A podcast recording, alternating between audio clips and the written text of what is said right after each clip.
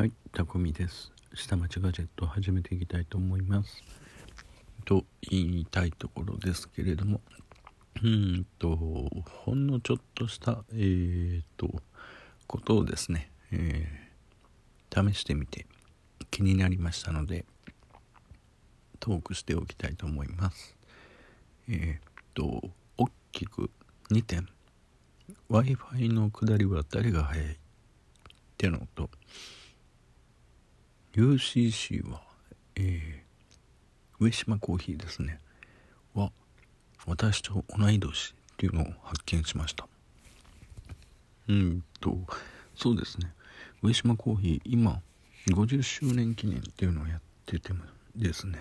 うんと、いろんなコラボ商品が出てます。えーロールケーキ、クッキー、でから、えーと、あとケーキとかですね。いろいろ出てます。うんと、関西方面の方は馴染みの多い方ですかね。コーヒーですかね。UCC コーヒーというと、茶色に白に赤色というあの3色を使った馴染みの深いあのカンカンですね。カンカンっていう缶コーヒーですね。あの子供の頃はですね、えーあのコーヒーをコーヒージュースですねコーヒージュースを飲むことによってですねあのちょっと大人びた雰囲気を味わっていたっていう風な感じですね。であのブラックなんて当然飲めませんからあの甘々のコーヒーを飲んでですねうんこれがコーヒーかっていう風な感じで余韻に浸ってた自分がありましたね。うん。と、えーもう一点の方はですねえー下りは誰が早いか。っていうのがありまして 失礼え w i f i の、えーダウンロード速度は誰が速いのかっ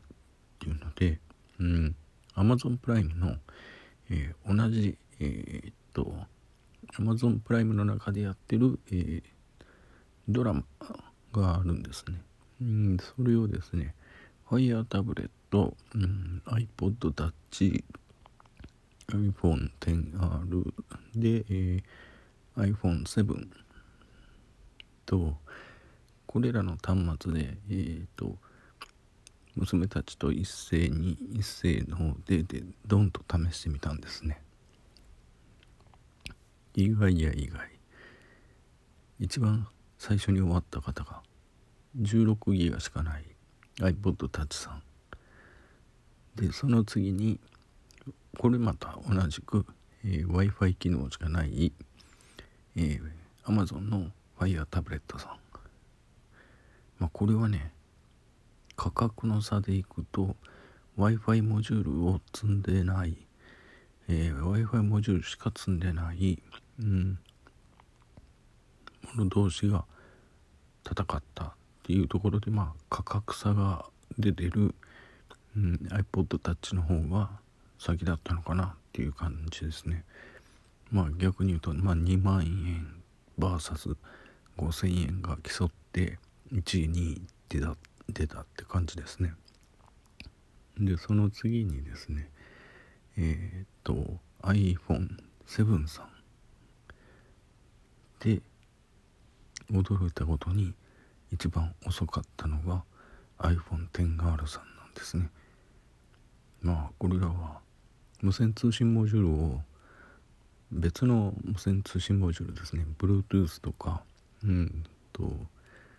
4G とかそこら辺の無線モジュールの積んでいる関係上遅くなったのかなっていうふうなこともあったんですけれどもちょっとショックだってですね。一番早いと想定されていた iPhone XR さんが一番遅かった。まあ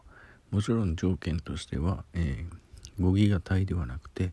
みんな平等に2.4ギガ帯を使ってということでやったんですけれどもね、うん、Fire タブレットさんは逆に言うと5ギガ帯が使えませんからね。2.4ギガ帯で、まあ、ストリーミングを前提として作られてるからダウンロードの機能を持ってないんですね。まあそこのところまあマイクロ SD カードにもダウンロードして持ち歩いて再生できますよっていうのも売りになってるんでそういうところもあるのかなと思ってみたんですけれども。まあ1位が iPod Touch 2位が Fire タブレットまあそこそこですね。W i f i 機能専用というところで特化してたのででその次にあ 10R が出てきて7になるのかなっていうところだったんですけれども7が早くて 10R は遅かった。W i f i 機能として一番踊っているのは iPhone10R という形になりましたね。はい。こんな結果でした。ちょっとした、えー、競争をやってみて今 w i f i が誰が劣ってるっていう形でいくと iPhone10R さんが弱いっていうことになりました。ですので皆さんえー、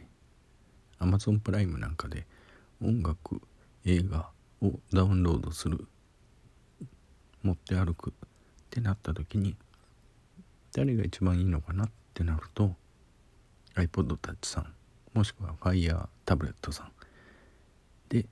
ダウンロードするのが一番良いかなと思います。はい。以上でした。ちょっとした雑談でした。それではバイバイ。